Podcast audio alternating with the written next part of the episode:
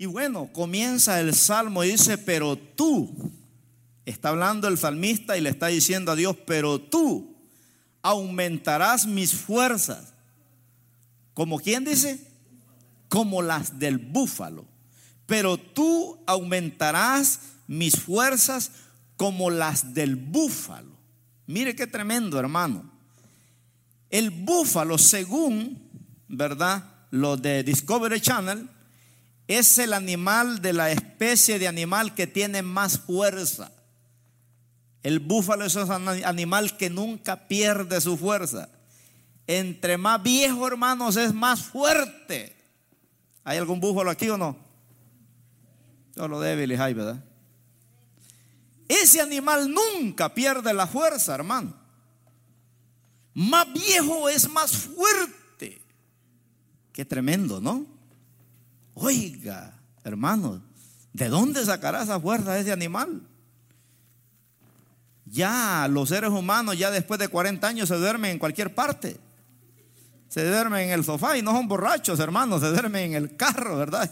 Y en un viaje largo es triste viajar con un hermano de esos dormilones al lado porque se le pega el virus a uno de dormirse también. No hay a ser que uno vaya a chocar, ¿verdad? Pero ese animal, hermanos, imagínense que entre más viejo es, más fuerte. Es tremendo. Y dice ahí el salmista, pero tú aumentarás mis fuerzas, dice, como las del búfalo. Aumentarás mis fuerzas como las del búfalo. O sea que aquí, hermanos, ¿verdad? Se rompe eso de que ya cuando viene la vejez vienen las enfermedades, vienen las debilidades y viene todo eso. Aquí, hermanos, se hace pedazos eso. Ahora qué tremendo esto. Fíjese que después dice, leamos bien el pasaje ahí, no vaya a ser que, ¿verdad? No lo entendamos bien. Pero dice el pasaje ahí, el verso 10, pero tú dice, aumentarás mis fuerzas como las del búfalo. ¿Y qué sigue después? Seré ungido, dice. ¿Con qué? Con aceite fresco. Hermano, el único que puede dar fuerzas como las del búfalo es el Espíritu Santo de Dios. Diga conmigo, es el Espíritu Santo de Dios. El que tiene fuerzas del Espíritu Santo, hermano, llega a la vejez y todavía sigue fuerte. ¿Cuántos dicen amén?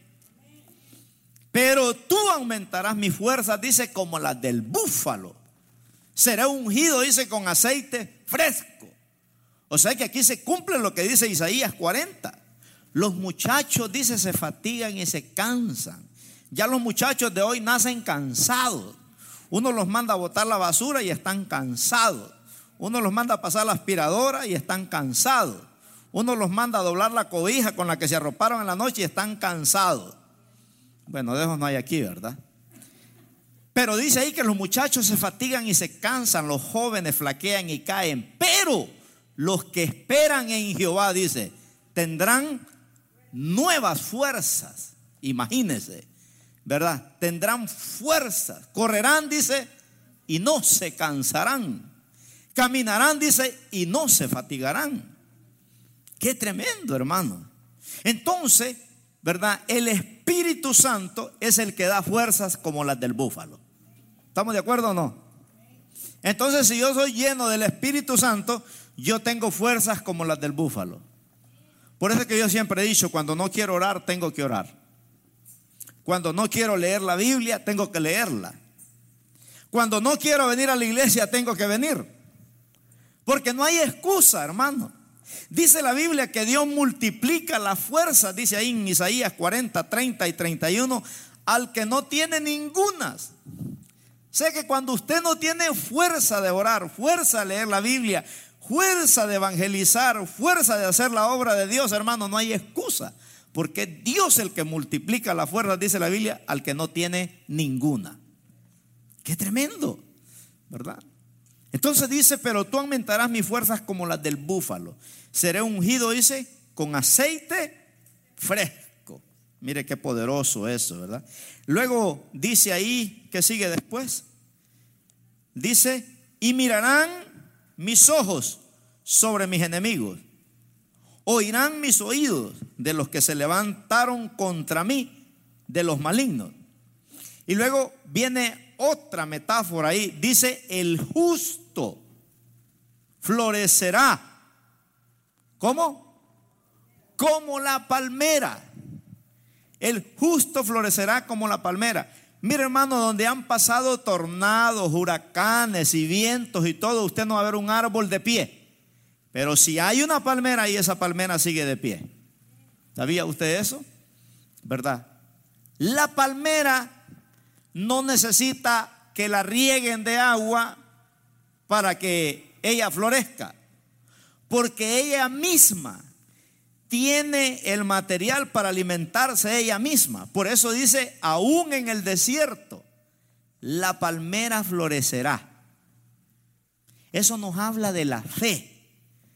Hermanos, que en medio de las crisis, nosotros tenemos que ser como la palmera. Porque dice la Biblia, por fe andamos y no por vista. ¿Verdad? Si nosotros miráramos con estos ojos naturales, estamos perdidos. Porque ¿qué es lo que miran estos ojos? Crisis. ¿Qué es lo que escuchan estos oídos? Crisis. Y si no tuviéramos la palabra, ¿en qué creyéramos entonces? Pero qué lindo lo que dice Habacuc 2.4. Dice que el justo por su fe vivirá. Habacuc dicen que no haya, aunque la vaca ya no dé leche, ¿verdad? Aunque el palo de uva ya no dé uvas aunque no haya, eh, aunque no florezca, dice, dice que con todo tenemos que gozarnos en el Dios de nuestra salvación. Entonces, dicen los expertos que la palmera, después de 50 años, da los mejores frutos. Después de 50 años. ¿Alguien tiene más de 50 años acá? Levante la mano. Bueno, hay varios ya, va. Dígale, dígale que levantó la mano, vas a dar mejores frutos, hermano, dígale. Amén. Después de los 50 años, la palmera dicen que da los mejores frutos. Qué tremendo, ¿verdad? Mi papá tenía una vaca bien vieja que esa leche no se la vendía a nadie porque qué leche más sabrosa esa, hermano. Bueno, así es la palmera, imagínense, dice que aún en el desierto florecerá. El fruto es más dulce, imagínese, después de los 50 años. Entonces, hermano, si usted tiene un marido, ¿verdad? Que no da fruto y ya tiene 50 años, no pierda la esperanza que va a dar fruto. Si usted tiene una mujer que no da fruto y ya tiene 50 años, no pierda la esperanza, ¿verdad? Crea que va a dar fruto. Dos amenes, gloria a Dios. Dos creyeron, ya hay ganancia, ¿verdad? Fe en tiempos difíciles. Mire cómo Dios agarra el búfalo. Mire cómo Dios toma la palmera. Y mire Dios cómo dice ahí el siguiente versículo, el verso 12 parece que es. Dice el 13. Dice florecerá como, el justo florecerá como la palmera, crecerá, dice, como cedro en el Líbano. Mire, toma también el cedro aseguran que el cedro, hermanos, ¿verdad? Ya está en extinción. La casa que Salomón hizo para Dios era de cedro del Líbano. El Líbano se conocía porque había mucho cedro, aunque ahora, ¿verdad? Ya está en extinción.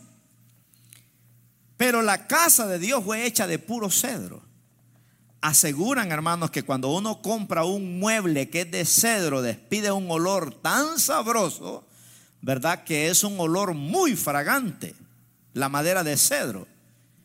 Es un árbol tan fino, hermanos, crece muy grueso, ¿verdad? Y es una madera muy codiciada y muy cara. Los muebles y las cosas que están hechas de cedro. Dice que será como el cedro del Líbano. Se cree que este árbol tiene más de cuatro mil años de existencia. Imagínense, es un árbol de larga vida, ¿verdad? Sobrevive todos los tormentos, crisis que puedan haber en el bosque. Este árbol lo sobrevive. Y Dios toma estas tres metáforas, ¿verdad? Para enseñarnos una gran lección a nosotros. Que tenemos que ser, diga conmigo, como el búfalo. Ungidos tenemos que ser como la palmera, llenos de fe. Y tenemos que ser como el cedro del Líbano, que despedimos un olor fragante, ¿verdad? Que estamos hechos de un material, ¿verdad? Divino y celestial. Habla de una calidad de vida, habla de una belleza y habla de una duración. Qué tremendo. Entonces, decía yo, ¿cómo le pongo a este devocional entonces para un sermón de padre? Porque tiene que ver esto con los padres? Bueno, tiene que ver mucho. Porque un padre tiene que ser como el búfalo, tiene que ser como la palmera y tiene que ser como el cedro del Líbano. Mira, hermano, si usted entiende estas tres metáforas, ya se puede ir en paz para la casa. Y sale en paz y se va para la casa dice, ya aprendí el mensaje. Si usted entendió estas tres metáforas, ya la hizo. Tenemos que ser como el búfalo, diga conmigo como el búfalo, ungido por el Espíritu Santo. Tenemos que ser como la palmera, llenos de fe, ¿verdad? Porque la, la palmera va a soportar todas las crisis del desierto y tenemos que ser como el cedro del Líbano. Calidad de duración, larga vida, belleza, ¿verdad? Todo eso nos enseña este pasaje. Entonces queremos ser ese árbol que da fruto a su tiempo, como dice allá Jeremías. Bendito el varón, dice, ¿verdad? Que teme a Jehová que será como árbol plantado junto a corrientes de agua que da su fruto a su tiempo y su hoja no cae y todo lo que hace dice prosperará. Para poder florecer, hermanos, hay que echar raíces. Diga conmigo, para poder florecer hay que echar raíces. ¿Cómo es su raíz? ¿Por encima o está bien profunda? ¿Verdad? Porque amar a Dios cuando todo va bien, hermanos, es fácil. Pero cuando todo va mal es difícil. Entonces vivimos en un mundo de materialismo, lleno de cosas que hacer.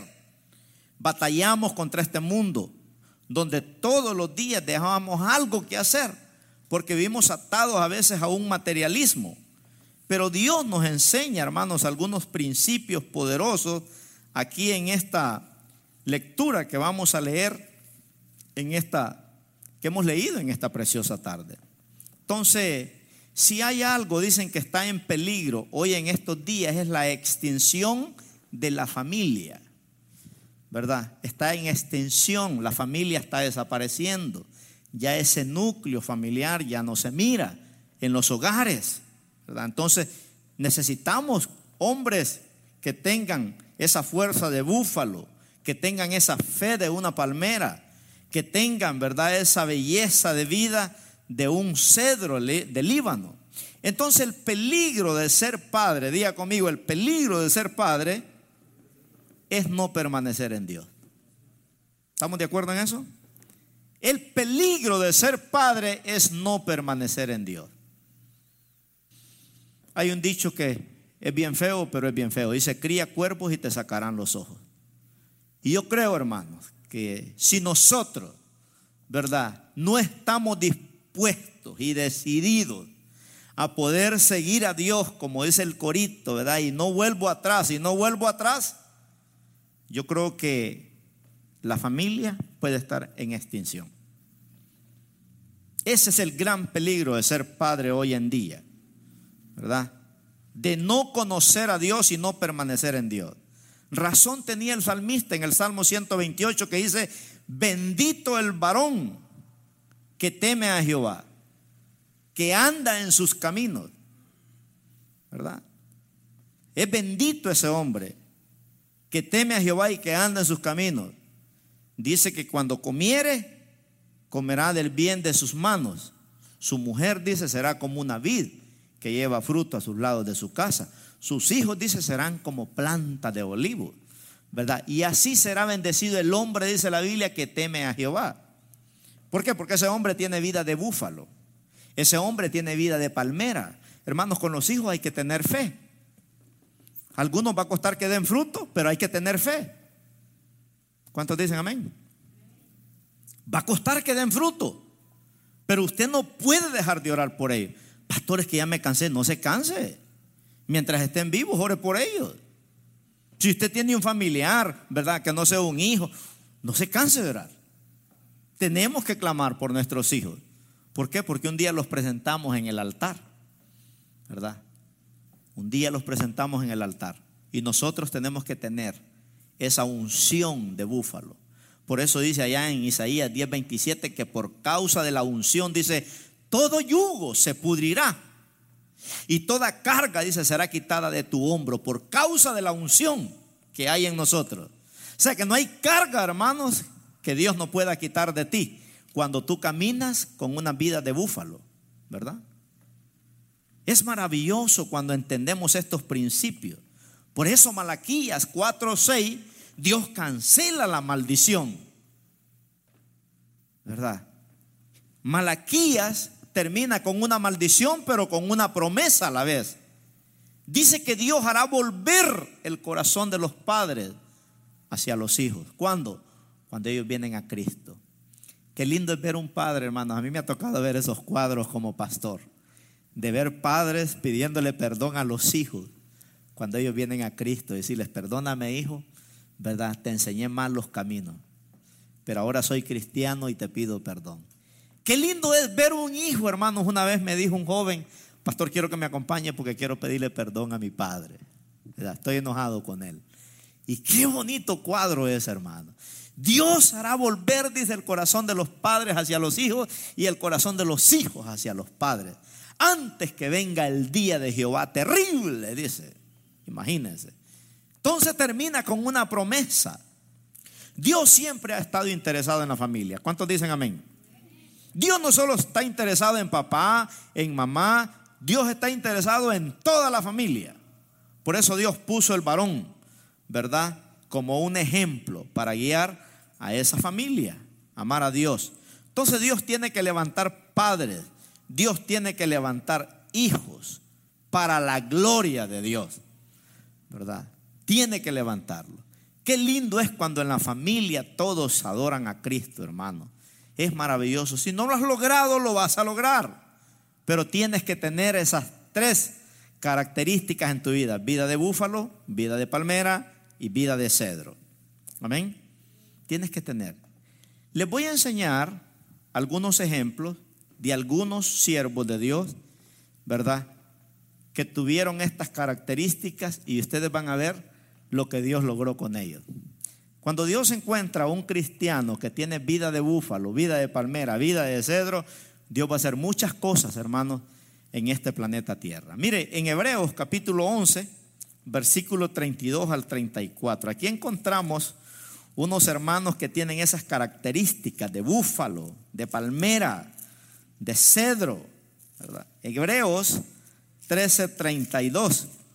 Ojalá que usted y yo nos podamos comparar con uno de estos. ¿Verdad?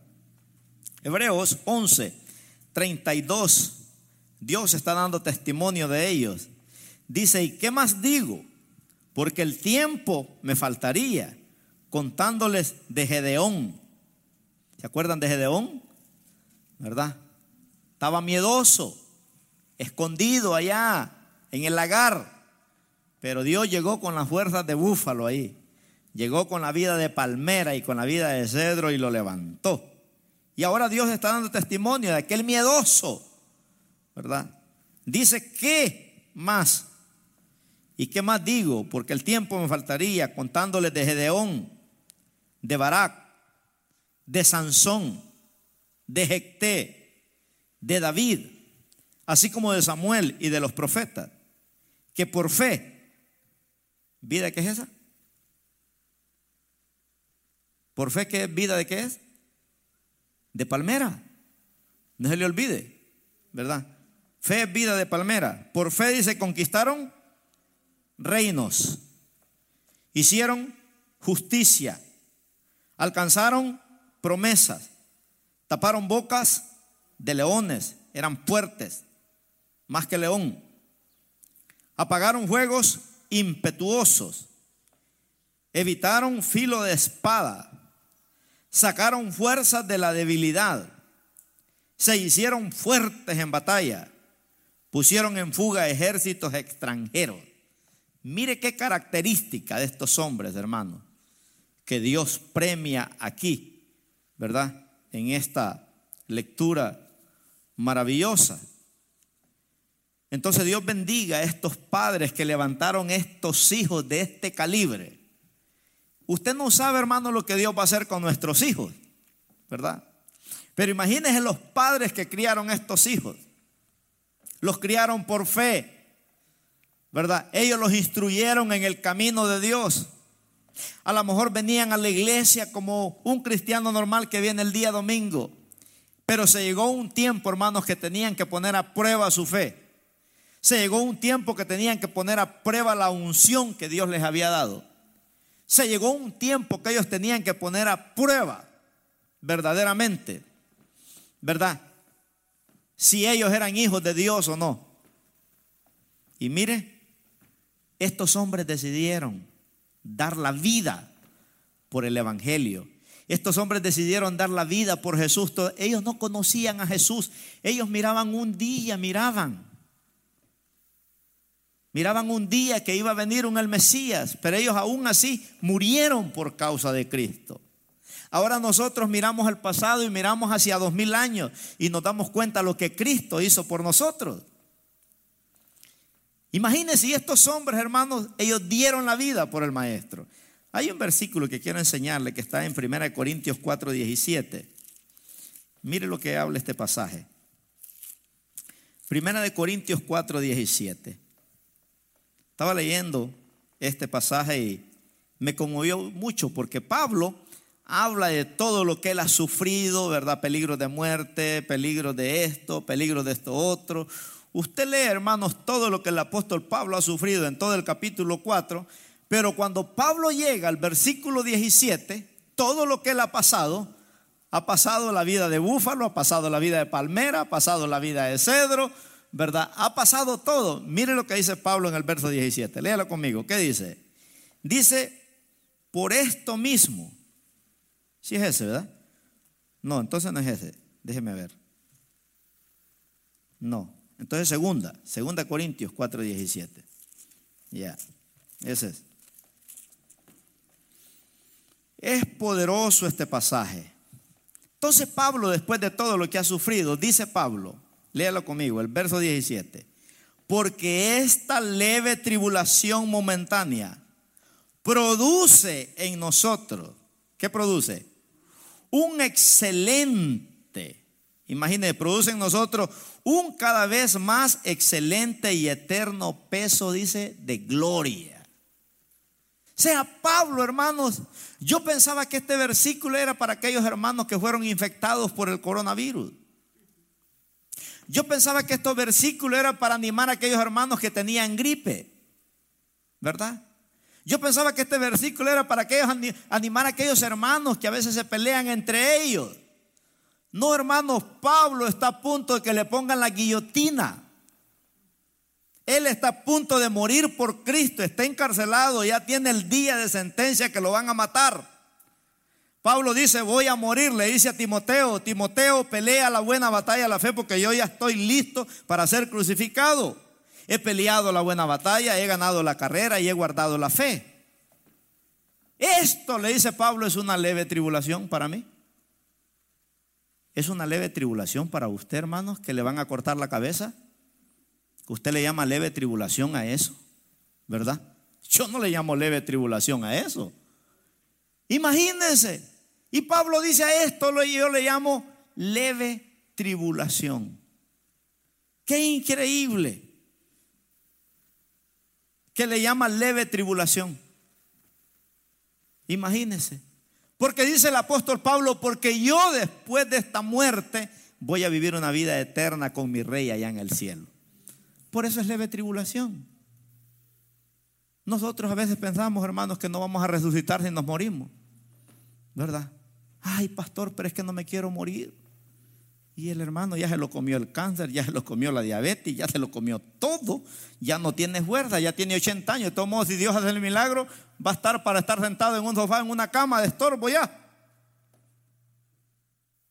No, hermano, para estar así, mejor estar con el rey ahí arriba. Yo le digo, Señor, el día que ya no sirva para nada, llévame. Yo para estar en un sofá, en una cama y acostado, día y noche, hermano, no, hombre. Qué silencio, ¿verdad? Bueno, vamos a cambiar el tema mejor. Entonces vemos las características, diga conmigo características. Vamos a ver las características de estos hombres que tienen vida de búfalo, vida de palmera, vida de cedro. Dice ahí el justo florecerá como la palmera. Mire que justo, hermano, yo encontré la definición en el diccionario y habla de una persona que es recta en su conducta, es recto en lo que dice y en lo que hace. No significa que no comete errores, sino que es una persona que rechaza todo acto de injusticia. Por eso dice, el justo florecerá como la palmera, porque es recto en sus decisiones. Hablando de la genética, ¿verdad? Estaba estudiando yo eso y yo creo que como que voy a estudiar para ser doctor. Porque esta semana estaba estudiando que cuando, cuando el hombre con la mujer, ¿verdad? Se casan y tienen esa relación, la mujer produce 23 cromosomas y el hombre produce 23 cromosomas. Y esas cromosomas son las que van a decidir adentro qué genética el niño va a traer, si el de la mamá o el del papá.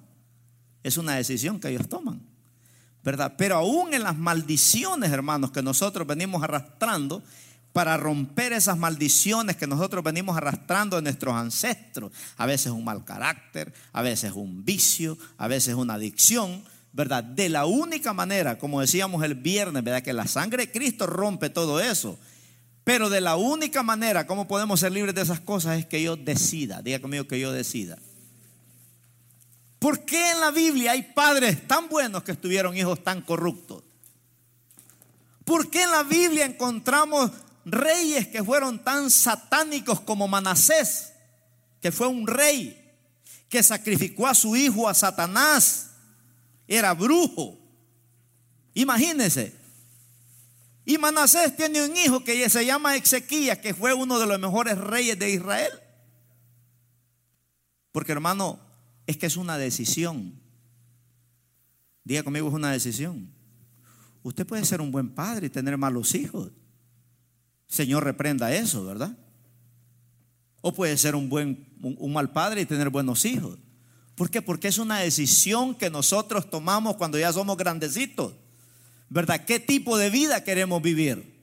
A medida que la vida nos va golpeando, tenemos que llegar a un momento donde Dios te confronta con aquello, ¿verdad? Para que no sigas sufriendo y ahí es donde el Señor te da la victoria. Entonces dice ahí que el justo es recto en su conducta, su conducta a través de las decisiones que toma. Un día tenemos que cansarnos de vivir mal, ¿sí o no? Nos vamos a equivocar, sí nos vamos a equivocar. Pero aún así, hermanos, tenemos que decidir, ¿verdad? ¿A quién vamos a servir? Al mundo yo nunca me iré ni me voy, ¿verdad? Porque de ahí salí. Yo tomé una decisión de seguir a Cristo. ¿Me costó tomarla? Sí me costó. Pero ya llevo más de 20 años el diablo me ha querido sacar muchas veces, pero ¿sabe qué? Yo sé que yo en el camino del Señor no tengo retroceso, porque si yo le doy la espalda a Dios me mata el diablo. El cristiano no tiene retroceso. Por eso me gusta ese canto que dice que Dios va al frente, quebrando cadenas, sacando espinas, pero va alabando a Dios. ¿Verdad? Pero atrás no regresa. Vida de búfalo. Otra característica que tiene este personaje, ¿verdad? Dice que fueron sensibles a la voz del Espíritu Santo. Otra característica que tiene una persona que tiene vida de palmera, que tiene vida de búfalo, que tiene vida de cedro, es que es sensible a la voz del Espíritu Santo.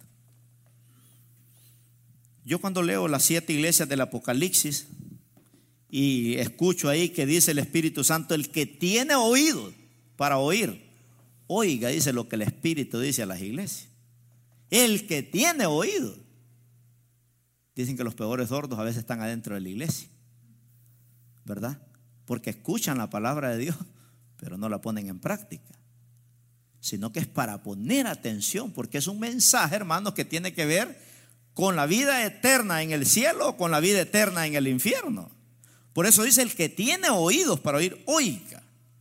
Los cristianos de la iglesia primitiva se conocían, hermanos, porque eran sensibles a la voz del Espíritu Santo. Había una persecución, imagínense, terrible. Pero aún así ellos escuchaban la voz de Dios, que era necesario que a través de muchas tribulaciones pudieran entrar al reino de los cielos. Y nosotros hemos perdido esa sensibilidad, ¿verdad? De escuchar al Espíritu Santo. Hay cristianos que piensan que Dios no habla a través de sueños. Hay cristianos que piensan que Dios no habla a través de, visiones. Hay cristianos que piensan que Dios no habla cuando leen la palabra de Dios, que es la, la mayor fuente de autoridad. ¿Verdad?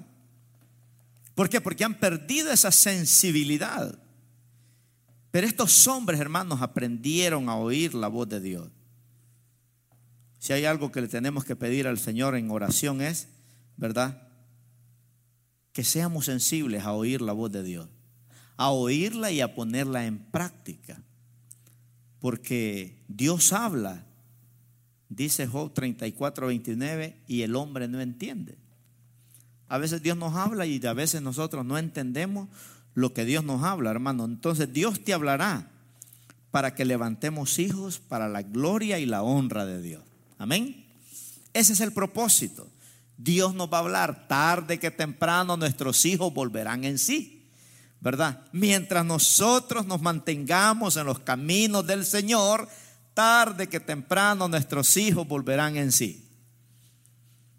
Nunca se me olvida la hermana Lucy, Lucy Callejas, una hermana ya de unos 70 años.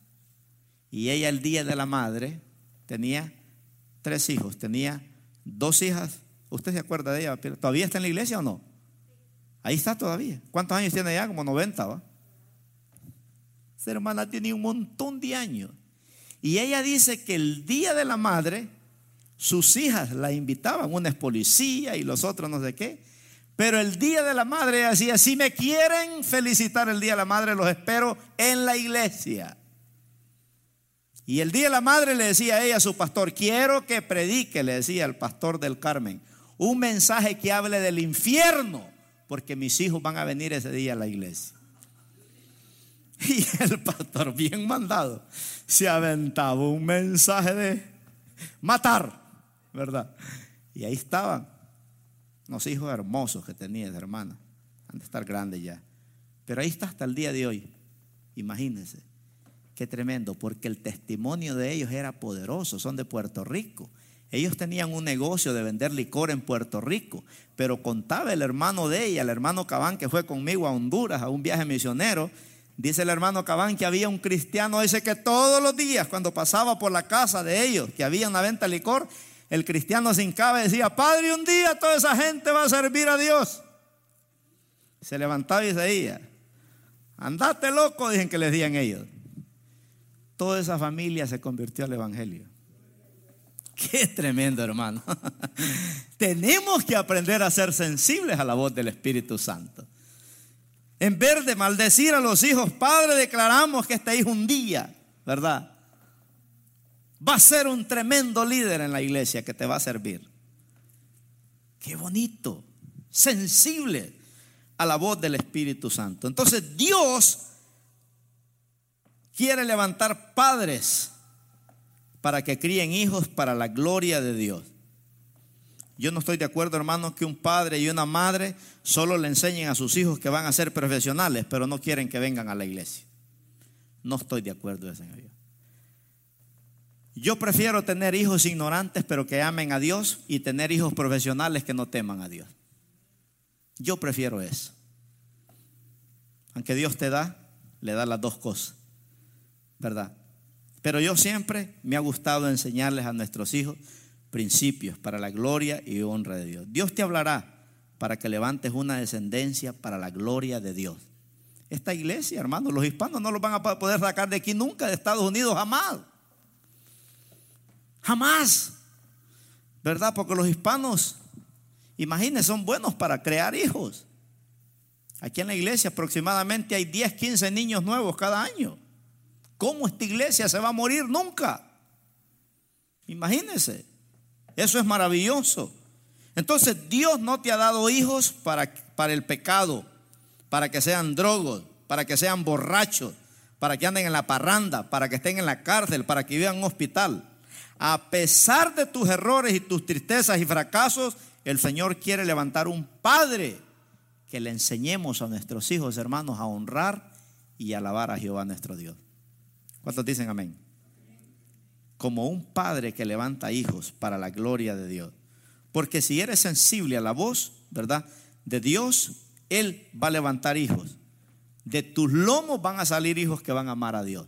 Si de un hombre satánico, imagínense, que entregó su hijo a Satanás, uno de sus hijos, pero de otro Dios levantó uno que fue el mejor rey de Israel, Ezequiel, que Dios le dio 15 años más de vida. Porque Dios dice, este ha andado con un corazón recto, aunque su papá fue satánico.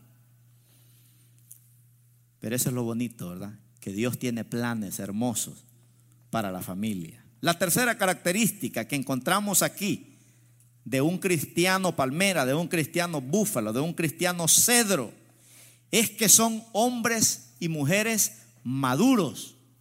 Son maduros para la gloria de Dios.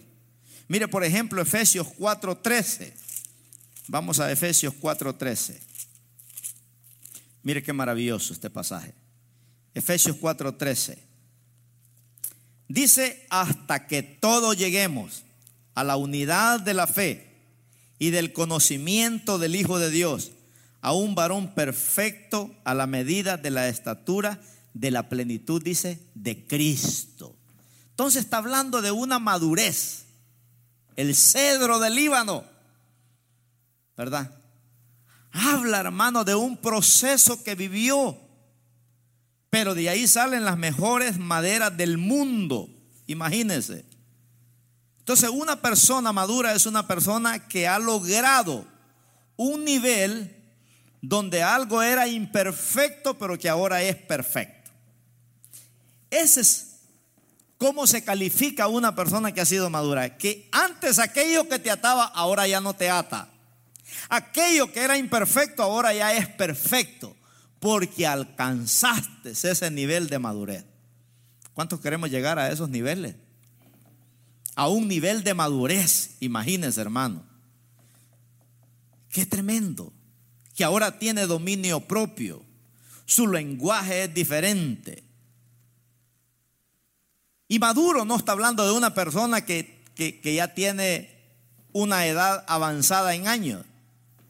Maduro puede ser una persona de 20 años. Puede ser una persona de 40 años. Puede ser una persona de 60 años. Y también un inmaduro puede ser una persona de 80 años. ¿verdad? O de 70 años. La madurez no lo dan los años que nosotros tenemos, sino la vida que vivimos en Cristo. Eso es lo que nos da a nosotros, ¿verdad? Ese nivel de madurez. Qué maravilloso, hermano. Estos hombres maduros, imagínense, los llevó a ser fieles hasta la muerte. Fueron justos, fueron sensibles a la voz del Espíritu Santo, fueron maduros y por último fueron responsables. Fueron responsables, porque cuando tienes esa vida de esas tres metáforas, llegas a ser un hombre responsable, una mujer responsable, un hijo responsable para la gloria de Dios. Qué maravilloso, ¿verdad? ¿Y qué significa de una persona responsable que no retrocede? A pesar de todas las crisis que pueda tener, a pesar de todas las oposiciones, no abandona su fe por nada, nunca se rinde. Por eso pone de ejemplo a estos héroes de la fe. A pesar de todo, ¿qué podemos decir? Dice de Gedeón, de Sansón, de Jecté. Hombres, hermanos, que sus vidas no fueron fáciles pero ellos honraron el nombre de su Padre Dios. Y Dios los premió como héroes de la fe. En el cielo van a haber grandes galardones, déjeme decirle. En el cielo se va a ver la diferencia entre el que sirvió a Dios y el que no sirvió a Dios. En el cielo se va a ver la diferencia, hermanos, de las pruebas y las luchas que hemos pasado y nos hemos mantenido en Cristo a pesar de todo. ¿Verdad? Porque el diablo lo que quiere es sacarte de la iglesia. El diablo dice, si a este lo saco de la iglesia, pierdo su propósito. Porque hermano, cuando uno ya se sale de la iglesia, se seca. Porque sin oír la palabra de Dios, la gente se corrompe. Hay gente que en esta crisis que hemos vivido sin congregarnos, no han bajado la guardia, han estudiado la palabra de Dios, ¿verdad? Pero aquellos que no leyeron la Biblia, hermano, mire que todavía no quieren regresar a la iglesia. Hay hermanos que van a tener que comprar una nueva Biblia porque se les perdió la Biblia. Imagínense, porque no la leyeron. Qué tremendo. Tal vez tú dices, yo soy papá o soy mamá, o soy un hijo, pero me falta mucho, pastor, para llegar a tener esas, esa vida de esas tres metáforas. Me falta mucho para llegar a tener vidas, ¿verdad? Con raíces profundas. Bueno, hermanos, pero está vivo y puede seguir adelante a pesar de todo, ¿verdad? La meta de todo creyente, diga conmigo, la, la meta de todo creyente es dejar un legado. ¿Sí o no? Esa es la meta de todo creyente, es dejar un legado. Seas papá, seas mamá, seas un joven, un soltero, la meta de todo creyente es dejar un legado, ¿verdad? Un legado. Y tenemos grandes desafíos espirituales por delante. Y tengo cuatro desafíos aquí que quiero dártelos antes de que se vaya. Quiero terminar con esto. El primer desafío es de vivir en santidad. Diga conmigo, de vivir en santidad. Ya que es más fácil que vivir en pecado. ¿Verdad? Vivir en santidad. Ese es uno de los grandes desafíos que nosotros tenemos a causa de nuestra condición pecaminosa. Porque santo quiere decir uno que está apartado para Dios no es uno que no comete errores. Un santo es uno que está apartado para Dios. ¿Cuántos creen que están apartados para Dios acá? No llegaste aquí a este templo de chiripazo, hermano. No llegaste acá por accidente. Llegaste acá porque estás apartado para Dios. Y tenemos un gran desafío, ¿verdad? Que no nos podemos apartar de Dios a pesar de todo lo que podemos pasar en la vida tenemos el gran desafío de vivir en santidad. Porque dice la Biblia que sin santidad nadie verá al Señor. Nadie verá al Señor. Segundo desafío, de amar a Jesús por sobre todas las cosas. Diga conmigo, amar a Jesús por sobre todas las cosas. ¿Será que tenemos ese desafío? ¿Será que podemos amar a Jesús, hermanos, por sobre todas las cosas? con las que nos echamos nosotros en este planeta Tierra, ¿verdad? Ese es un gran desafío que todo cristiano enfrenta cada día, porque vivimos en un mundo, ¿verdad?, que nos quiere convencer de vivir nada más en lo natural, porque lo sobrenatural para el mundo no existe. El tercer desafío es de prepararme para que Él me use. ¿Cuántos queremos ser usados por Dios? Ese es un desafío, hermano. Prepararnos para que Él me use. Mire, todos ustedes pueden venir decepcionados y desanimados acá, pero yo no. Uno puede percibir a veces cuando la gente está desanimada o decepcionada. Pero yo le digo al Señor, Señor, yo no me voy a presentar en ese púlpito decepcionado y desanimado, porque yo tengo una misión en la vida de que tú me escogiste para ser usado por ti. Y yo me presento delante de Dios con ese desafío. Cada vez que doy la palabra, usted no me va a oír decir, hermanos, pues oremos para que Cristo venga ya porque la vida está dura. No, ¿verdad? Yo tengo un desafío de presentarme de Dios siempre con esta característica, de prepararme más y más cada día. de poder llegar a ser como ese cedro del Líbano, codiciable. Imagínense, porque despide un olor fragante. Y número cuatro, el desafío de dejar malos hábitos. Todos tenemos malos hábitos. El que no cogea de una pata, cogea del otro. Si usted me dice que es perfecto, es perfecto, pero perfectamente mentiroso. ¿Verdad? Todos, hermanos, luchamos con malos hábitos. Y tenemos un desafío todos los días, porque esta alma no ha sido regenerada. Nosotros luchamos con malos pensamientos, con malas emociones, con malos sentimientos, con una voluntad propia. ¿Verdad? Por eso el apóstol Pablo dice que lo que no hago, lo que, hago lo que no quiero, dice, sino lo que, lo que no quiero es lo que hago. No hago lo que quiero hacer, sino lo que no quiero hacer termino haciendo. Pablo en sus primeros pasos de cristiano se encontraba en esa batalla. Y aquí el desafío de dejar malos hábitos.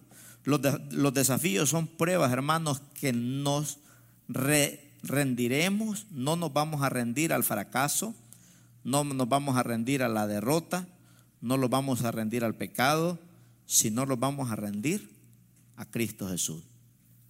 Los retos, diga conmigo los retos. ¿Cuántos tenemos retos acá? Entonces los retos son el producto del crecimiento espiritual. Son el producto del crecimiento espiritual. Los que han llegado lejos es porque han pagado un precio. Amén. Entonces los retos son el producto del crecimiento espiritual. ¿Cuántos queremos llegar lejos? Yo quiero llegar lejos, ¿verdad? Yo no sé si me lo cree, pero si yo me lo creo, yo voy a llegar. Porque lo que yo creo que eso soy, eso soy. Entonces esos retos espirituales no, nos van a llevar a que Dios nos abra puertas. Diga conmigo, puertas. Dios promete que nos va a abrir puertas grandes. Y solo con esas tres metáforas, hermanos, abarcan el comienzo de una vida hasta el final. Por eso dice, pero tú aumentarás mis fuerzas como las del búfalo. El justo florecerá como la palmera, como el cedro del Líbano. Dice que en la vejez estará verde, dice. Usted va a ver nunca va a ver un cedro, hermanos, con las hojas así secas. El cedro tiene esa característica que en el verano y en el invierno sus hojas están verdes. Y dice que así será ese cristiano como el cedro del Líbano, ¿verdad? Y ese es el mensaje que Dios me dio para los padres. Algunos son hijos, pero algún día serán padres también, ¿verdad? Pero estas tres metáforas nos enseñan verdaderamente a tener esas características que tenían estos hombres. Hermanos, no se contaminaron, ¿verdad? No se rindieron, no se debilitaron en medio de una persecución que era de muerte, no de enfermedad, sino de muerte. Y ellos estuvieron dispuestos a dar la vida por el Señor. Yo no sé si en una, ¿verdad? ¿Cómo nosotros vamos a morir? Pero si algún día nos tocara morir por Cristo, ¿usted dejaría cortar la cabeza? Bueno, eso solo mirando la realidad se pudiera creer, ¿verdad? Pero esa es la realidad. Esa es la realidad. Raíces profundas. Mateo 7:24, Jesús, ¿verdad? Enseñó ese principio. Dice que el hombre sabio edificó su, casa sobre la roca, dice. Vinieron ríos, soplaron vientos, pegaron contra aquella casa, dice, pero no sufrió daño, porque esa casa tenía raíces profundas. ¿Estaba fundada dónde? En la roca que es Cristo Jesús. Pero el hombre sabio dice que vinieron los mismos, ríos y vientos, y pegaron, dice, contra aquella casa. Y la ruina, dice, fue grande. Porque su casa estaba fundada, ¿dónde dice? En la arena, en cosas materiales, en cosas terrenales. Entonces, a Dios, hermanos, y alegra aquel cristiano Mire, ¿por qué el ejército endereza jóvenes? Porque el ejército es una vida de palmera la que le enseñan a uno ahí. Ahí es una vida de búfalo. Ahí, hermano, usted se cae y se golpeó. No le van a decir, te golpeaste, hermano, venite ayuda. Ahí le pegan una patada para que se levante más rápido. ¿Verdad? Porque le enseñan a ser búfalo. ¿Verdad? Ahí usted, y, mi mamá, quiero ver a mi mamá, tengo seis meses, quiero ver a mi mamá. Ahí no se trata, hay un fusil, te dan, este es tu mamá, te dicen, tenés, anda a matar ya un, un talibán. Porque le enseñan a tener vida de palmera, ¿verdad? Porque es de la única manera como pueden defender ellos la patria. A ellos les enseñan que cuando se van a meter al ejército, hermanos, tienen que firmar un papel para morir por su patria. Aquí no le enseñamos a usted, ¿verdad? Que tiene que firmar un papel aquí para morir por Cristo cuando viene acá. Pero debería de hacerlo, ¿verdad? Porque hermanos, viene un tiempo. Mire, como le decía el viernes yo, ya algunas encuestas, ay, el mundo es bueno para hacer encuestas, ¿verdad? Muchísimas iglesias se van a cerrar. Algunas ya se cerraron. ¿Sabe por qué? porque tenemos mucho cristiano artificial. Hay gente que viene a la iglesia, pastor, ore por mí, si Dios no me sana hoy, no vuelvo nunca más. ¿Usted cree que Dios lo va a sanar? ¿Verdad? No, hermano, no venga por los milagros. Venga porque Cristo nos ha llamado, ¿verdad? A poder dar la vida por el Evangelio. Porque de estas tres metáforas depende nuestro futuro. Cuando nosotros tenemos esas características, vamos a poder criar hijos que les vamos a enseñar cómo es la vida del desierto. Papá, ¿y usted nunca ha vivido en el desierto? Bueno, siéntate, te voy a dar una lección. Te voy a enseñar lo que es la vida del desierto. ¿Verdad? Papá, ¿y usted alguna vez se ha enfrentado con fieras y con leones y todo y ha tenido fuerza? ¿Y cómo le ha hecho? Sentate, te voy a dar una lección. Te voy a enseñar cómo es la vida en el desierto, lo que es pelear con fieras, lo que es permanecer en Cristo. Yo le cuento a mis hijos todo lo que nosotros hemos vivido en el Evangelio. Usted ni lo sabe, pero hemos vivido tantas cosas, tantos desprecios, hermano. Porque el diablo, desde que éramos cristianos recién nacidos, aquí mi hermana Pilar, que es la tía de mi esposa, conoce nuestra vida. Ella sabe algunas cosas que hemos vivido, cómo el diablo nos ha querido sacar de la iglesia, nunca ha podido. Porque yo al mundo nunca he pensado irme, déjeme decirle. Y nunca he pensado irme al pecado tampoco. Yo siempre he dicho, Señor, perfecto no soy, pero de ti nunca me apartaré. ¿Verdad? Nunca me apartaré. Amén. Así es que, fuerza de búfalo, unción de búfalo, fe de palmera. Amén. Y una convicción de dar la vida por Cristo. Para ser usado por Cristo, porque el cedro lo usan para construir aquellas mansiones hermosas. Bueno, hermanos, la vida del cedro, el cristiano, es que Dios nos está usando a nosotros, porque Dios está construyendo mansiones hermosas, ¿verdad? Y nosotros somos esa madera fina para poder embellecer la casa de Dios. Amén. Que representamos toda la iglesia. Póngase de pie, vamos a orar. Gloria a Jesús. El justo florecerá como la palmera. Señor, gracias Padre por tu palabra. Oramos, Señor bendito, en el nombre poderoso de Cristo Jesús. Oramos, Padre, para que el poder del Espíritu Santo nos guíe a toda verdad Señor, te pedimos en esta preciosa tarde, te damos gracias por este mensaje, Señor. Gracias por cada papá que tenemos en esta tarde aquí. Bendígalo. Gracias por cada hijo, Señor, que aquí están en esta preciosa tarde. Gracias por cada hija. Señor, sabemos, Padre, que aunque nuestros padres terrenales nos puedan fallar, nuestros padres espirituales nunca nos van a fallar. queremos darte a ti la gloria y la honra en esta preciosa tarde. Señor, gracias por esas metáforas. Señor, danos esas fuerzas de búfalo, Padre. Que a través que los años, Señor, van llegando a nuestra vida, somos más fuertes en Cristo Jesús. Danos esa vida de palmera, Padre. Vendrán fuertes vientos, fuertes huracanes, Señor. A veces nos vamos a doblar, pero no nos quebramos.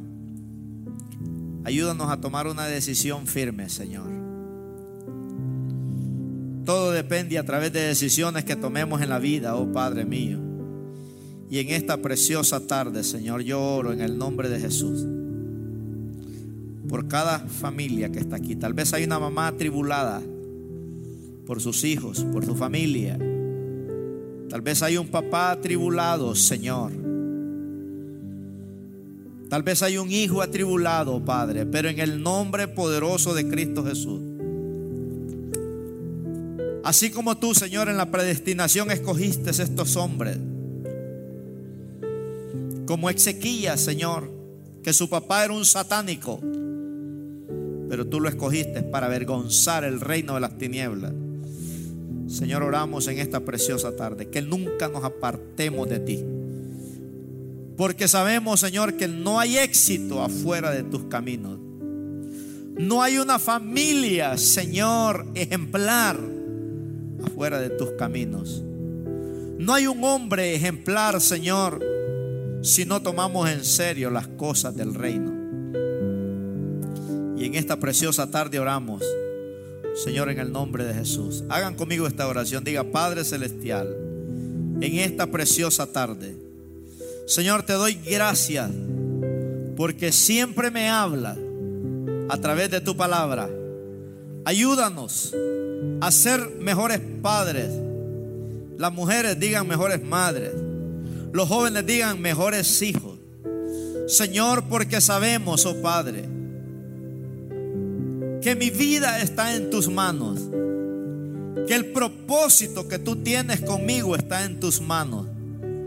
Señor, ayúdame a alcanzar esa vida del cedro del Líbano. Que en mi vejez mi vida sea como un olor grato, fragante para ti. Que pueda ser usado, Señor, para cosas del reino de los cielos. En el nombre poderoso de Cristo Jesús. Señor, bendigo, Padre, la vida de esta iglesia. Señor, bendigo el remanente, Padre, que tú has escogido para que esté acá. En el nombre poderoso de Cristo Jesús. Bendigo a los amigos de Facebook. Señor, aquellas madres, aquellos padres, aquellos hijos que nos están mirando. Bendigo sus hogares, bendigo su familia.